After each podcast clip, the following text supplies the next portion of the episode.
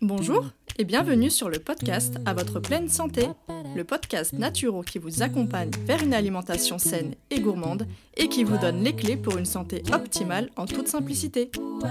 Je m'appelle Marina et je suis naturopathe. Suite à des soucis de santé non résolus par la médecine classique, je me suis intéressée aux médecines traditionnelles naturelles. Grâce à mes apprentissages et mes expériences personnelles, j'ai enfin eu les réponses à mes questions. Aujourd'hui, je souhaite donc partager mes connaissances pour aider les personnes qui se sentent perdues face à leur santé ou leur alimentation. Ma mission à travers ce podcast sera de vous aider à manger mieux sans frustration grâce à mes conseils, mais je vous aiderai également à comprendre les besoins de votre corps pour mieux le chouchouter. Préparez-vous à améliorer enfin votre hygiène de vie car la pleine santé se trouve entre vos mains. Je suis très contente de vous retrouver aujourd'hui avec un tout nouvel épisode, avec une petite semaine de retard, mais en toute franchise en ce moment j'ai beaucoup beaucoup de, travail. Donc je fais du mieux que je peux à jongler sur les différents euh, contenus à créer en plus de toutes les offres que j'ai lancées au cours des dernières semaines et de celles qui vont sortir bah, courant juillet-août. Voilà. Pour tout vous dire, comme ça au moins vous savez ce qui se passe en coulisses. Aujourd'hui, je vous retrouve donc avec un épisode. C'est un sujet, une thématique que j'ai déjà abordée il y a un long moment ou plutôt il y a un bon moment, voilà, c'est peut-être plus français comme ça, il y a un bon moment sur, euh, sur le blog de mon site, mais je sais qu'il y a quand même pas mal d'auditeurs, d'auditrices qui euh, forcément ne lisent pas tous les articles que j'ai pu écrire euh, jusqu'à maintenant, et il n'y a aucun mal à ça. Donc c'est pour ça que ce sujet, je vais l'aborder désormais en épisode de podcast. Comme ça au moins, il y en aura pour tout le monde.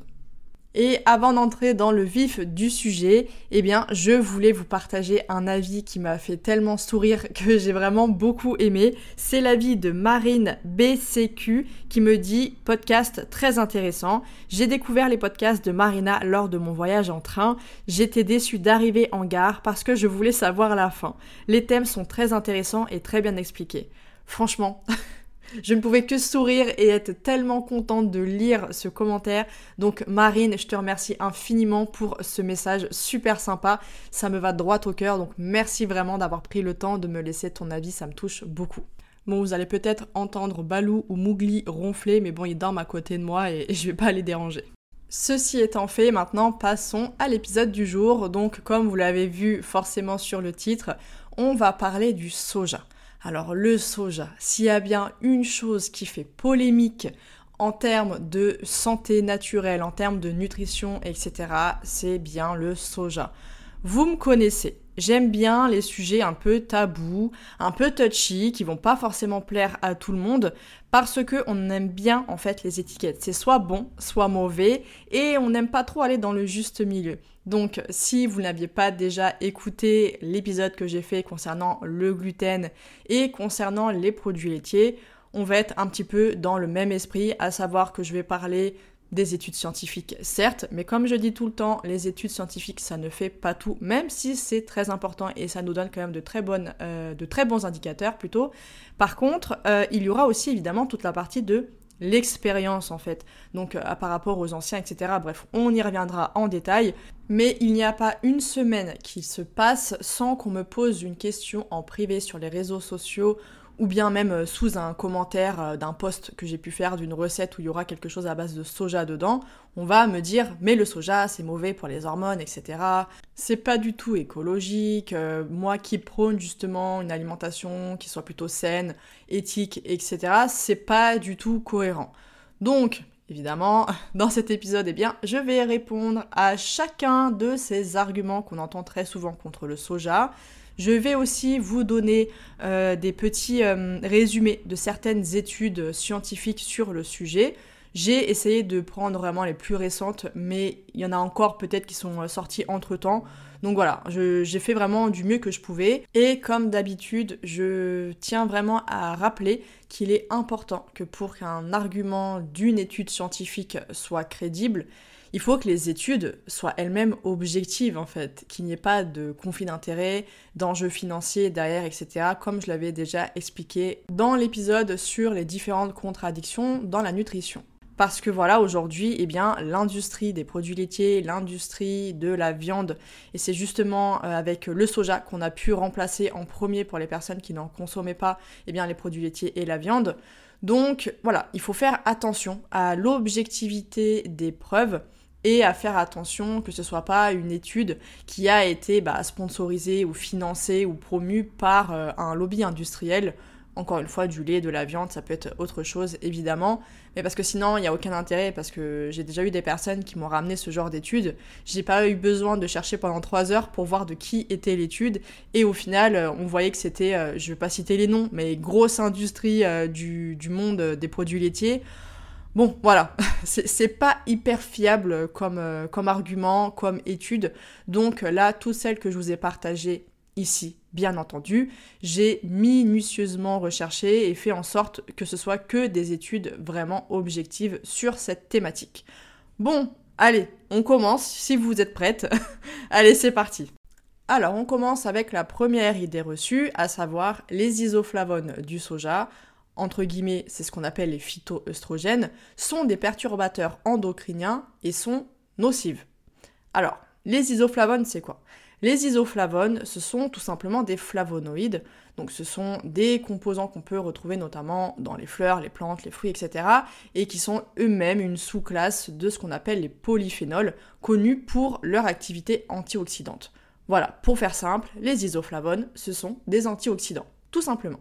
Et ces isoflavones, eh bien, elles présentent une similitude mais sans pour autant être identique, avec ce qu'on appelle le 17-bêta-œstradiol, qui est donc la principale hormone féminine, et c'est pourquoi on les a surnommés phytoœstrogènes. Maintenant, vous comprenez mieux pourquoi on appelle ça des phytoœstrogènes, alors que c'est juste un abus de langage, c'est pas du tout des œstrogènes, il y a juste une similitude, tout simplement. Et donc, les isoflavones, qui sont donc d'origine végétale, sont totalement distinctes de nos œstrogènes à nous, qui sont donc animales. Et ce, tant d'un point de vue biologique, au niveau de ce qu'on appelle les récepteurs alpha et bêta, que de leurs effets au niveau du corps humain. Donc, en effet, les isoflavones peuvent venir se lier aux récepteurs d'œstrogènes humains et activer l'expression des gènes dans la cellule, mais ils sont considérés comme moins puissants que les œstrogènes humains, pourquoi? Eh bien tout simplement en raison de leur plus faible affinité de liaison pour ce fameux récepteur. Donc les isoflavones du soja, ils vont venir se lier de préférence à un type de récepteur d'œstrogène. Je vous passe les détails parce que là je sais déjà qu'on est déjà dans des termes un petit peu techniques, mais si besoin, tout ça, ça va être vraiment dans l'article en question. Vous pourrez y jeter un coup d'œil si vous voulez vraiment tous les détails. Et donc, eh bien, ces isoflavones, elles sont connues sous le nom de modulateurs sélectifs des récepteurs d'œstrogènes, qu'on appelle en fait les SERMS. E Et donc, eh bien, elles vont soit agir comme des œstrogènes, donc elles vont avoir une action pro-œstrogène, donc œstrogène-like, s'il n'y en a pas assez en fait. Par contre, elles vont avoir l'effet inverse, donc anti-œstrogène, s'il y a déjà trop d'œstrogène dans le corps. Donc c'est pourquoi eh ces isoflavones vont avoir un effet équilibrant naturellement. Maintenant, je vais vous partager les résumés ou les conclusions de quelques études. Comme je le disais, n'hésitez vraiment pas à aller voir l'article pour avoir vraiment tous les détails.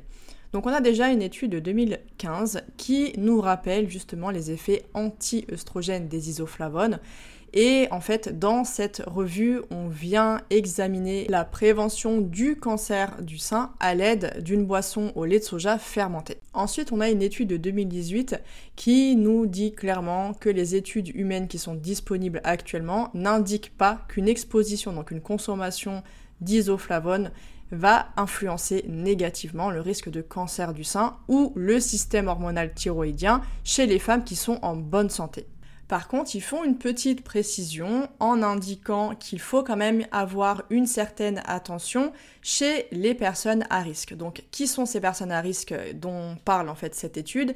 Eh bien, ça va être les personnes qui vont souffrir d'une carence en iode, particulièrement pendant la grossesse, mais bon, de manière générale, à savoir qu'en effet, lorsqu'il y a une carence en iode, le soja va être un aliment dit goitrogène, mais c'est pas le seul. Hein. Il y a beaucoup de crucifères, la patate douce, etc. Bref, plein d'autres aliments qui sont concernés.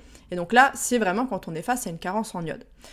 Il rappelle donc qu'il y a aussi donc ces personnes, celles qui ont des problèmes d'hypothyroïdie subclinique et ou de dysfonctionnement congénital de la thyroïde mais également les personnes à risque vont être celles qui ont un cancer du sein ou alors qu'ils ont elles-mêmes des antécédents personnels de cancer du sein. Il faut faire attention aux antécédents personnels et aux antécédents familiaux. Parce que beaucoup de personnes pensent parce que leur mère, leur sœur ou quelqu'un de leur famille a eu un cancer du sein, ça veut dire automatiquement qu'elles ont des antécédents de cancer du sein. C'est pour ça qu'il faut vraiment faire la différence entre les antécédents personnels et les antécédents familiaux. Et donc dans cette étude, il précise bien que pour ces personnes, il faut vraiment s'abstenir de prendre des compléments qui contiennent des isoflavones. Ça c'est important de bien comprendre la nuance, on ne parle pas d'aliments là, on parle de compléments parce qu'en effet, on peut vendre des compléments alimentaires à base d'isoflavones pour certains troubles comme par exemple la ménopause, enfin il y a d'autres choses Bref, donc là par contre on déconseille complètement. Par contre, en ce qui concerne l'apport alimentaire d'isoflavone, cette fois, là ils disent bien qu'il y a vraiment un, en fait qu'un apport de 50 mg par jour d'isoflavone est considéré comme sûr, donc comme sécuritaire pour ces groupes de personnes qui sont dits à risque. Donc 50 mg, j'ai un petit peu regardé ce que ça donne pour vous donner quelque chose d'à peu près euh, de, plus, euh, de plus pratique que ça. En fait, ça fait à peu près 100 g de produits à base de, euh, de, soja en fait dans la journée. Ce qui équivaut par exemple à une portion de tofu. Voilà, comme ça au moins vous avez tout ce qu'il faut savoir par rapport à ça. On a aussi une étude de 2021 qui est assez intéressante sur le sujet et qui nous donne donc dans ces résultats et explique qu'ils n'ont pas trouvé d'association entre l'apport en aliments à base de soja et le risque de cancer du sein, et ce, quelle que soit la fermentation. Et ils vont même plus loin dans leur, euh, dans leur conclusion, ils nous disent qu'au contraire, en plus, les aliments de soja, cette fois qui sont fermentés, ont été associés à une diminution du risque de cancer du sein non localisé. Donc par exemple, ici, on a vu que que ce soit non fermenté ou fermenté, il n'y a pas de lien avec le, risque de cancer du sein, donc de développer, avoir plus de risque de développer un cancer du sein. Par contre, quand on consomme vraiment le soja sous sa forme fermentée, eh bien cette fois, c'est associé à une diminution du risque de cancer du sein. Je vais pas pouvoir vous mettre toutes les études que j'ai partagées dans l'article parce que je sais que je vais vous perdre. Hein. Par contre, je voulais vous rappeler cette méta-analyse qui a eu lieu donc en 2019. Enfin, les résultats ont été publiés en 2019 concernant justement tout l'aspect thyroïdien. Donc dans cette méta-analyse, on a 18 articles scientifiques qui ont été passés en revue et donc ça nous a montré qu'il n'y avait aucun changement significatif du facteur T3 du facteur T4. Par contre, on a pu constater une élévation des niveaux de TSH avec une supplémentation soja. Donc je rappelle encore une fois, c'est différent la supplémentation, la complémentation en soja et le fait de consommer des isoflavones naturellement dans l'alimentation. Donc dans cette méta-analyse, en fait, on a vraiment conclu que la supplémentation en soja n'avait pas d'effet sur les hormones thyroïdiennes et que ça vient augmenter que très modestement les niveaux de TSH bien que cette augmentation de TSH au final n'est pas très claire euh, sur le terme de, sa signification clinique. On ne sait pas vraiment pourquoi il y a eu cette augmentation. Alors je voulais faire une petite précision concernant le fait que le soja soit considéré comme un aliment goitrogène, donc c'est-à-dire qu'il va venir augmenter le volume du goitre et ralentir euh, le fonctionnement de la glande thyroïdienne parce que ça vient empêcher euh, l'absorption de l'iode. Ok, en fait il faut savoir que pour le soja, c'est lorsqu'il est consommé cru. Donc est-ce que dans les supplémentations qui ont été utilisées pour euh, les, études qui ont servi dans cette méta-analyse, est-ce qu'il s'agissait euh, de soja cru? Peut-être que le problème vient de ça.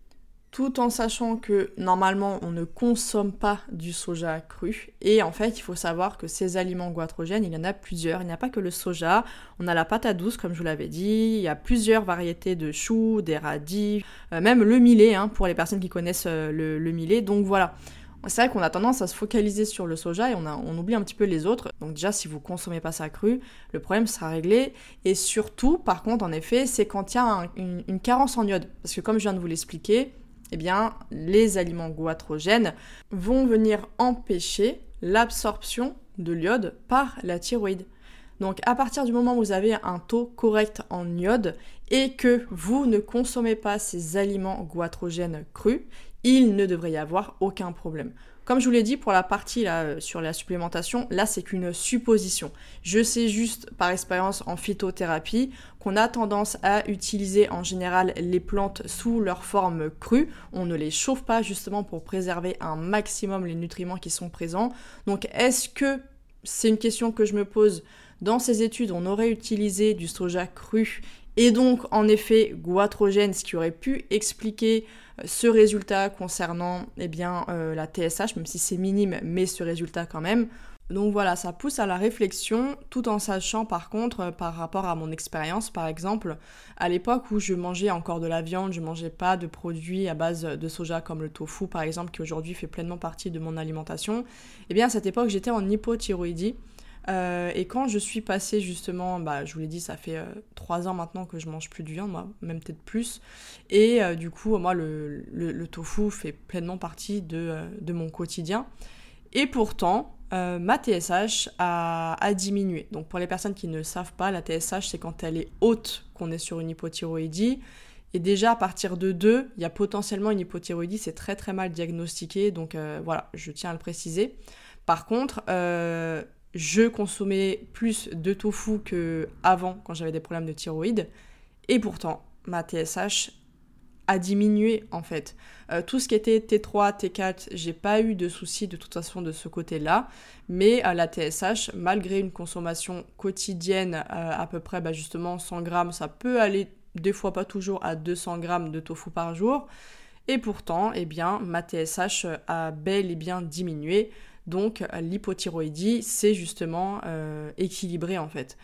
Voilà, je voulais vous partager ça parce que je sais qu'il y a d'autres personnes concernées que j'ai eues en consultation qui avaient des très gros problèmes de thyroïde, d'hypothyroïdie, et euh, la consommation de tofu n'a pas aggravé, et au contraire, on a vu même des résultats positifs euh, en agissant un petit peu sur tous les fronts.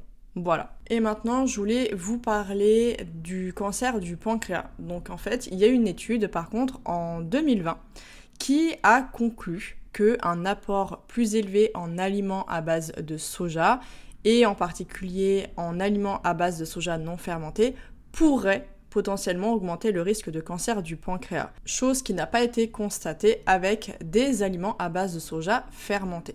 Par contre, petite précision qu'il rappelle, c'est que c'est la première étude à avoir signalé cette association entre la consommation des produits à base de soja et le risque de cancer du pancréas et ils expliquent évidemment que d'autres études sont nécessaires pour venir confirmer leurs résultats.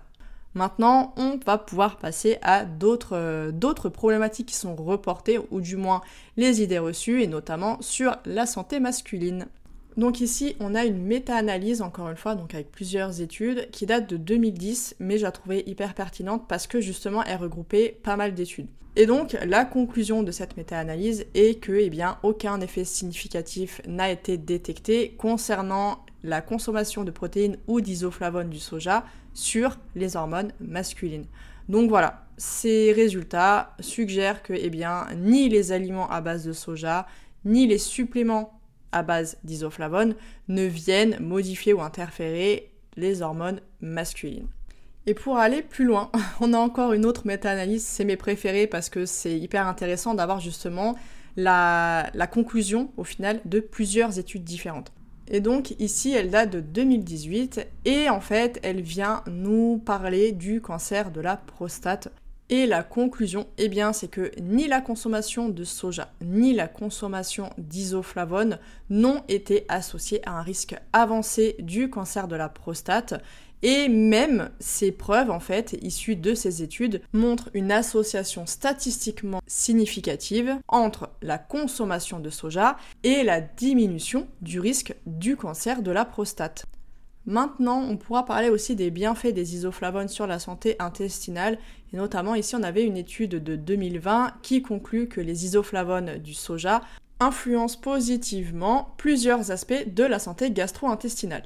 On a aussi une étude de 2015 qui vient nous rappeler qu'une consommation plus importante d'aliments à base de soja non fermentés a été associée de manière significative à un risque plus faible de cancer de l'estomac, alors qu'on n'a pas vu cette association entre la consommation d'aliments à base de soja fermenté cette fois et un risque de cancer de l'estomac. Et donc, eh bien, ces résultats suggèrent qu'une consommation plus élevée d'isoflavones de soja et principalement des aliments de soja non fermentés ont un effet protecteur contre le cancer de l'estomac.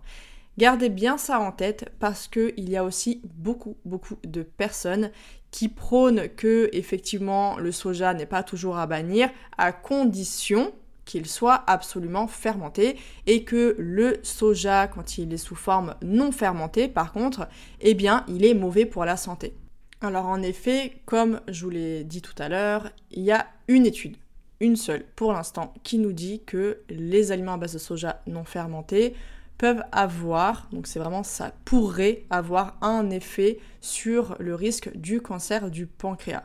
Mais c'est la seule étude qu'on a. Et de l'autre côté, dans l'étude que je viens de vous citer, c'est justement le soja non fermenté qui a été bénéfique. Donc comme je vous le disais au tout début, c'est difficile de dire c'est tout noir, c'est tout blanc, c'est tout bien, c'est tout mal. C'est pas aussi simple que ça. Mais bon, on va continuer un petit peu sur euh, le reste et euh, d'abord on va faire quand même euh, une conclusion. Je pense que là vous en avez besoin au moins sur cette thématique avant d'entamer les autres idées reçues. Donc, le soja et ses isoflavones qui sont contenus dedans ne sont pas toxiques et ce ne sont pas non plus des perturbateurs endocriniens qui vont favoriser les problèmes de cancer hormonaux ou les cancers de thyroïde. Et ils sont même d'ailleurs bénéfiques pour plein de choses, notamment la protection de la sphère intestinale et la protection de la sphère gastrique. Par contre, pour des personnes qui ont déjà une pathologie qui affecte le pancréas, qui ont une hypothyroïdie prononcée, ou encore chez les femmes qui ont un cancer du sein ou qui ont des antécédents personnels de cancer du sein, eh bien dans ce cas, en effet, la consommation de soja devra être plus modérée par précaution et si possible de prendre cette fois uniquement du soja fermenté. Alors maintenant, concernant les enfants sur cette thématique, la réponse déjà concernant les nourrissons, elle me semble évidente.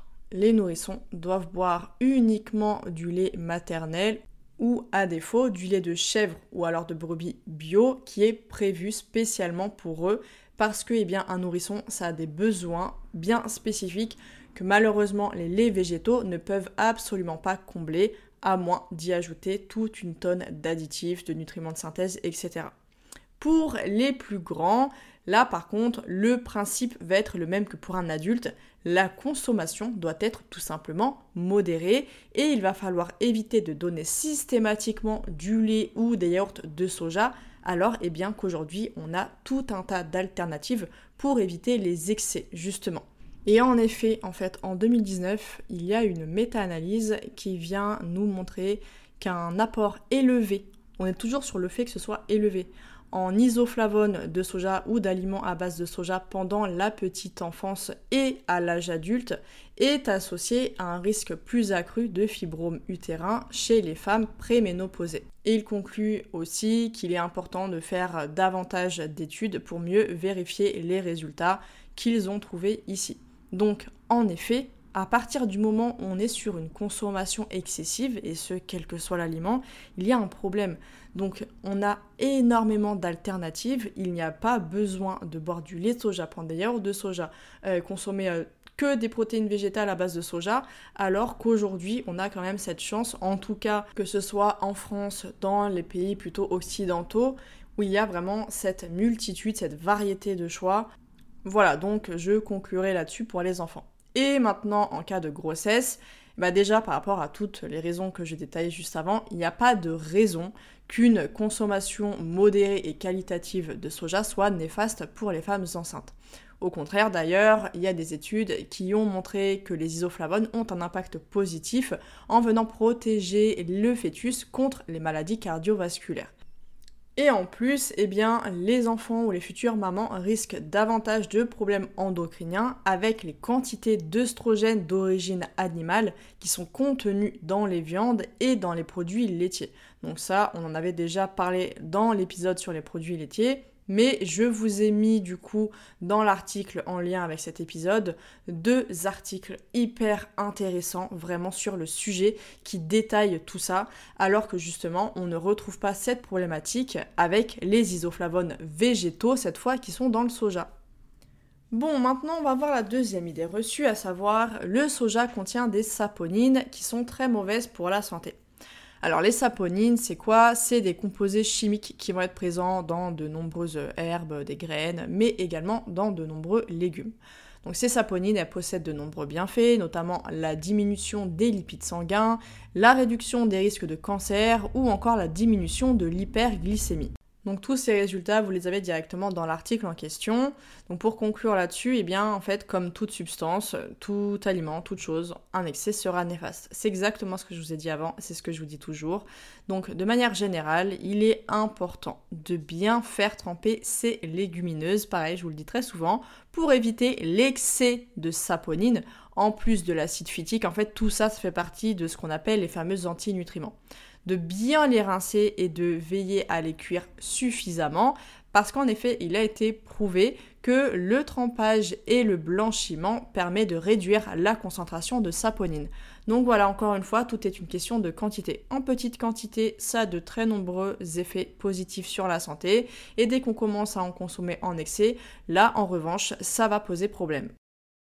Ensuite, troisième argument, Dès que je mange du soja, j'ai des symptômes, donc oui, le soja est vraiment mauvais pour la santé. Alors, première question à se poser ici, ça va concerner la qualité du soja consommé. Parce que oui, un soja, il faut qu'il soit bio le plus possible, sans OGM, qu'il soit local, comme ça au moins on a un petit peu plus de vue sur la qualité du produit parce que un soja qui va être rempli de traitements chimiques, qui va être modifié génétiquement et qui en plus va avoir une provenance douteuse, là en revanche, on ne peut pas certifier que ce soit un aliment très sain, je pense que vous l'aurez compris. Donc en effet, la qualité du soja va être extrêmement importante. La deuxième question qu'il va falloir se poser, ça va concerner votre terrain parce que en fait, oui, le soja, c'est un aliment allergène, comme la pomme ou encore le kiwi. Donc il est tout à fait possible que ce soit simplement votre système digestif, votre microbiote ou encore votre système immunitaire qui sont perturbés et donc en difficulté pour diverses raisons. Ça va pouvoir mener à des intolérances alimentaires, des hypersensibilités alimentaires, mais aussi des allergies qui donc vont impacter par la suite votre santé générale parce que votre système immunitaire reste en alerte permanente, on a l'inflammation digestive qui ne diminue pas et donc ça va provoquer petit à petit des symptômes différents selon les personnes, des problèmes digestifs, des problèmes hormonaux, des problèmes psychiques, etc. Donc s'il y a une allergie ou une hypersensibilité ou encore une intolérance au soja, eh bien alors oui, dans ce cas, il est complètement inutile de continuer de consommer du soja tant que le problème de terrain ne sera pas résolu. Mais il est aussi également inutile de mettre la faute sur le soja alors que la cause finalement n'aura rien à voir avec lui. Et donc pour aller un petit peu au-delà des études, on a aussi l'expérience et notamment le cas de l'Asie parce que comme je vous le dis très régulièrement, pour moi les études scientifiques c'est bien, ça permet vraiment d'étayer les propos, etc. Mais ça ne suffit pas à dire qu'une chose est mauvaise ou bonne pour la santé. Un facteur qui va être fondamental pour s'assurer que telle ou telle pratique est positive ou néfaste, ça va être aussi de regarder tout simplement notre histoire, nos expériences, les pratiques des anciens, etc.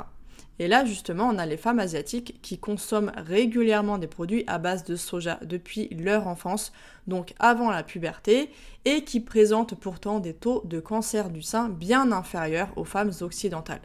C'est pourquoi ça me semble complètement fou de penser qu'un aliment consommé depuis des millénaires dans une grande partie du monde sans aucun souci fasse aujourd'hui autant de polémiques. Et souvent, les personnes vont répondre oui, mais les personnes asiatiques ont des gènes différents et donc le soja n'est pas toxique pour eux. Alors, en effet, on a des expressions génétiques différentes et notamment on va le retrouver au niveau des enzymes. En effet, on peut produire des enzymes digestives en plus ou moins grande quantité selon nos habitudes alimentaires et celles-ci vont nous permettre de mieux digérer tel ou tel aliment selon notre zone géographique. Ça, c'est quelque chose qui est avéré, c'est un processus d'adaptation naturelle du corps. C'est d'ailleurs le cas des phénotypes associés à la digestion du lactose, parce que certaines populations le digèrent beaucoup mieux que d'autres.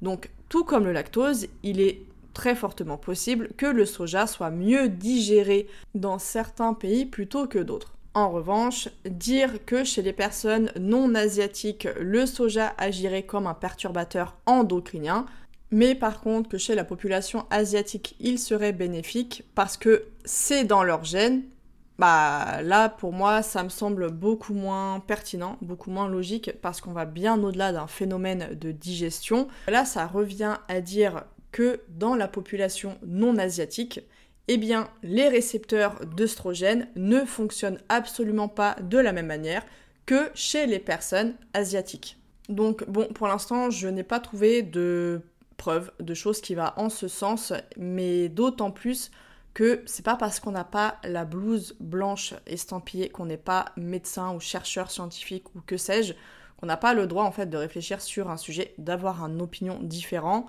grâce à notre bon sens. Donc là, ici, moi, ce n'est que mon avis. Pour moi, ça me semble complètement illogique. Je vois absolument pas sur quoi on se fonderait pour estimer que selon l'origine, eh bien, une femme n'aura absolument pas le même système hormonal qu'une autre femme d'une autre origine, tout simplement.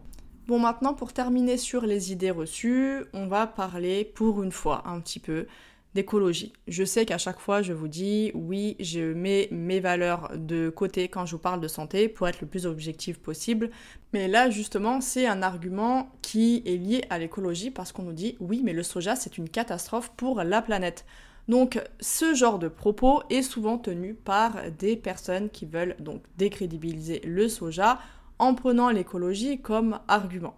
Et c'est quelque chose qui me fait assez sourire, si je peux être tout à fait honnête avec vous, parce que très souvent, pas tout le temps, oui, mais très souvent, ça vient de personnes qui consomment toujours de la viande, du poisson, des produits laitiers et j'en passe. Donc comme d'habitude, je précise que chacun fait ce qu'il souhaite, chacun a son propre cheminement, ses propres convictions, ses propres valeurs, etc. qui regardent que vous, que moi. Voilà, c'est comme ça. Il faut savoir respecter les autres, même si on n'a pas les mêmes avis et les mêmes convictions. Donc là, l'objectif n'est pas de dire oui, c'est mal, etc. Pas du tout. Là, c'est juste pour parler justement du concept de l'écologie. Parce que c'est souvent ce genre de personnes qui, pour justifier leur consommation régulière de produits animaux, sortent la carte environnementale pour critiquer les personnes qui ont justement fait des choix différents des leurs en consommant notamment végétarien, pesco-végétarien, ce que vous voulez, végétalien, et du coup qui souvent vont consommer du soja. Sauf qu'il faut être tout à fait transparent, honnête. On le sait aujourd'hui, l'impact écologique est nettement plus important avec la consommation de viande, de poisson et de produits laitiers. Combien il y a de tonnes d'eau pour l'élevage intensif de ces animaux? Combien de tonnes de céréales il faut faire, il faut produire pour venir nourrir ces mêmes animaux alors que malheureusement on a des millions d'êtres humains qui meurent de faim et qui n'ont absolument pas de quoi boire pour se maintenir en vie. Donc non, cet argument n'est absolument pas valable sur le fait que le soja est une catastrophe planétaire. Si vous achetez des produits à base de soja sans OGM, local si possible et bio venant d'une culture responsable, et en plus que vous en consommez raisonnablement, alors non, je vous rassure tout de suite, vous n'êtes absolument pas un destructeur, une destructrice écologique à cause de votre consommation de soja. Et pour aller plus loin, je vais vous dire justement à quel moment le soja devient mauvais pour l'environnement. C'est tout simplement lorsqu'on vient cultiver des tonnes et des tonnes de soja pour nourrir les animaux. Parce que oui, il faut 800 grammes de soja pour produire 1 kg de poulet, par exemple. Et c'est d'ailleurs pourquoi on l'importe en général d'Amérique du Sud. Donc on a déjà l'impact du transport, en plus de l'eau qui va être utilisée pour l'agriculture. Et je ne parle pas des hectares déforestés pour répondre à cette demande. Tout ça pourquoi? Pour l'élevage intensif qui va servir pour la consommation de viande et pour les produits laitiers. Donc non, ce n'est pas la consommation humaine de soja qui dérange et qui provoque cette culture intensive, mais bel et bien la consommation de soja, très souvent OGM en plus malheureusement, par les animaux élevés pour leur chair ou bien pour leur lait. Voilà, maintenant on a fini avec cet aparté écologie, environnement, etc. Et on va passer à la conclusion de cet épisode. Donc non, spoiler alerte, il n'y a aucune raison de diaboliser le soja non OGM qui au contraire possède de très nombreux bienfaits et s'avère même être une très bonne alternative à la viande. Et oui, parce que si vous ne le saviez pas, le soja a la même utilisation protéique nette que la viande, c'est-à-dire que l'organisme va assimiler autant la protéine du soja que celle de la viande, et ce sans carence d'acides aminés essentiels parce qu'il s'agit là d'une protéine complète. Les produits à base de soja sont également une source de zinc, de calcium, de potassium, de magnésium, d'acide alpha-linolénique, de folate, de fer biodisponible et de fibres prébiotiques. Et tout ça en plus d'être pauvre en graisses saturées, qui sont d'ailleurs souvent en excès dans une alimentation conventionnelle classique avec la viande, poisson, produits laitiers en excès. Ensuite, on a certaines personnes qui avancent que le tofu, cette fois, serait néfaste. Donc à savoir que le tofu est fabriqué avec du lait de soja caillé. Sauf que, eh bien, on a des études récentes, je vous en ai mis deux dans l'article, qui montrent au contraire les bienfaits du tofu. Et d'autant plus eh qu'il est consommé depuis des siècles en Asie sans aucun problème, qu'il soit sous forme fermentée ou non, et que beaucoup d'études sur le soja sont basées sur la consommation de produits à base de soja, dont fait partie le tofu. Et d'ailleurs, on a même une étude de 2020 qui énumère tous les micronutriments qui sont contenus dans le tofu. En effet, c'est une source importante en éléments essentiels comme le magnésium, le manganèse, le sodium et encore le fer. Alors oui, il est important de veiller à acheter du soja de qualité, bio, local si possible et sans OGM, et surtout d'en consommer avec modération. D'ailleurs, comme tout autre aliment, l'excès fait le poison. Il est donc préférable de consommer le soja sous forme traditionnelle, c'est-à-dire en tofu, en tempeh, en miso, en sauce tamari, qui est donc la sauce soja fermentée 100% quand il s'agit de vraie sauce tamari, etc. Et de venir limiter les produits type lait ou yaourt de soja pouvant augmenter un peu trop rapidement la consommation de soja dans une journée et n'étant pas forcément de qualité. D'ailleurs, à savoir qu'en Asie, ils consomment le lait de soja uniquement fermenté et idem pour les yaourts de soja qui vont être fermentés, ce qui ne ressemble absolument en rien aux produits que l'on retrouve nous dans les supermarchés occidentaux. Donc essayez vraiment de varier et privilégier les yaourts de coco fermentés par exemple ou alors faites vos propres yaourts de soja fermentés maison. Comme ça au moins vous serez certaine de la qualité. Et pour le lait végétal, aujourd'hui on a un vaste choix.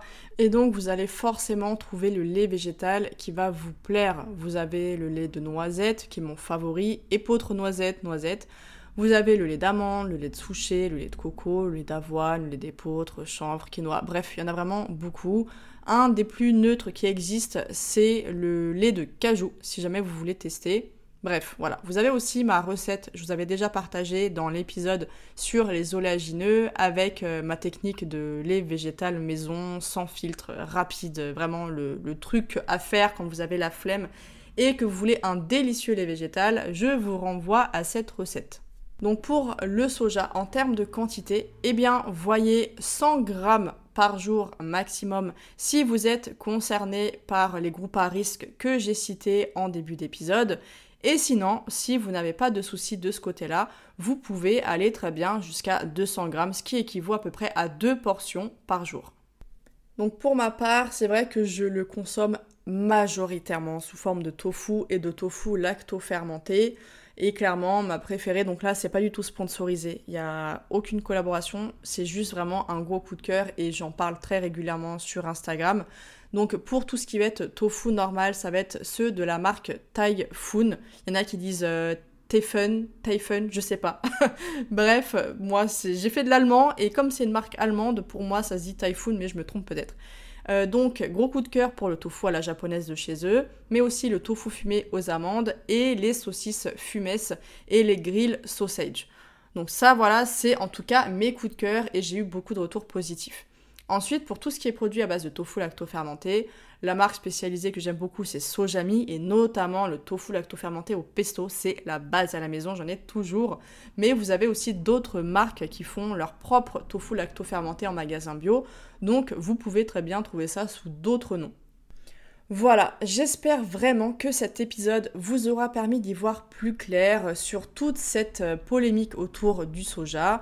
Je vous rappelle que vous pouvez accéder directement à toutes les études en allant sur l'article qui est en lien avec cet épisode. Et puis moi, je vous retrouve très probablement à partir euh, du 19 juillet, je pense. Je vais essayer de vous retrouver avec un épisode avant mais j'ai beaucoup beaucoup de choses sur le plan personnel qui arrivent, des événements, etc. Et surtout, j'ai besoin de me reposer. Vraiment, là, j'ai fait beaucoup beaucoup de choses. Et d'ailleurs, j'avais oublié de vous l'indiquer. Mais au-delà de Wonder Food, donc qui est mon gros programme premium, j'ai sorti il y a quelques semaines Wonder Digest. Donc Wonder Digest, c'est quoi? C'est le module digestion de Wonder Food, donc qui est vendu à l'unité pour les personnes chez qui la problématique digestive est vraiment la priorité. Donc en gros, c'est quoi? C'est un module hyper complet avec mon protocole testé et approuvé par des centaines et des centaines de femmes ainsi que moi-même pour se libérer enfin de ces troubles digestifs et retrouver une santé gastrique et intestinale optimale, notamment en agissant sur cette histoire d'hypochloridrie dont je vous avais parlé en long, en large et en travers dans deux épisodes de podcast consacrés aux troubles digestifs, mais pas que, parce que j'aborde évidemment l'axe émotionnel qui est très très lié à cette problématique. Voilà pour ce qui est de Wonder Digest. Et par contre, cet été, donc juillet-août, déjà il y aura la sortie de Happy Mind. Donc Happy Mind, c'est le protocole de naturopathie pour se soutenir en cas de fatigue persistante, aussi bien physique que mentale et émotionnelle. Il sera totalement personnalisé grâce à un ensemble de questions que je vais préparer sous forme de quiz pour avoir quelque chose de vraiment entièrement personnalisable et adapté. Donc en gros, Happy Mind, ça sera la solution qu'il vous faut. Si vous souhaitez passer par des produits naturels et vraiment efficaces, soutenir votre organisme durant une période de stress, d'épuisement ou même de convalescence, si vous souhaitez soutenir votre santé psychique lors de troubles de l'humeur, d'anxiété ou même de dépression, c'est également pour vous si vous souhaitez simplement rééquilibrer votre système nerveux, donc agir sur le stress chronique et vous aider en cas de troubles du sommeil. Et enfin, ça va vraiment être votre solution pour avoir mes conseils pour vous libérer véritablement en vous expliquant les causes profondes liées à toutes ces thématiques. Il y aura aussi d'autres choses concernant l'hypothyroïdie, très probablement la candidose. Bref, j'ai un tas de projets dans la tête, rien que pour vous. Donc maintenant, vous comprenez pourquoi il est difficile pour moi d'être partout, clairement. Je fais de mon mieux, mais promis, sachant que je vous le dis tout de suite, euh, si je change pas d'avis d'ici là, mais normalement, le prochain épisode devrait être sur les troubles du comportement alimentaire parce que j'ai envie d'en parler. Voilà, j'ai envie d'approfondir euh, ce sujet dont j'ai parlé déjà plusieurs fois par-ci par-là dans des épisodes. Mais voilà, j'avais envie d'approfondir ça avec vous. Et pour terminer, pour de vrai, ça y est, après je vous laisse tranquille, euh, le 27 juin, vous allez pouvoir me retrouver sur le podcast d'Ocha. Donc le podcast s'appelle Donne ta langue au chat. Au chat c'est A-U-S-H-A. Et j'espère euh, que ça vous plaira. Il y avait des petits jeux, des petits quiz. Euh, franchement, c'était super, super sympa comme moment. Donc comme ça, si vous voulez m'écouter en attendant le prochain épisode, eh bien, je vous invite vivement à aller voir le podcast d'Ocha, Donne ta langue. Ça y est, je rends l'antenne. je vous souhaite une très très belle journée ou une très belle soirée selon euh, à l'heure à laquelle vous m'écoutez. Et puis je vous dis à très bientôt et surtout, comme d'habitude, prenez bien soin de vous. Merci infiniment de m'avoir écouté jusqu'au bout et j'espère que cet épisode vous aura plu. Si c'est le cas, n'hésitez pas à me laisser une note et votre avis en commentaire pour que je puisse le lire lors d'un prochain épisode. Et surtout, n'oubliez pas de vous abonner. Je vous donne rendez-vous un mardi sur deux pour améliorer votre hygiène de vie grâce au podcast à votre pleine santé. Retrouvez quotidiennement mes conseils et astuces sur Instagram, sur le compte Ma et moi, mais aussi Facebook, Pinterest et sur le blog de mon site web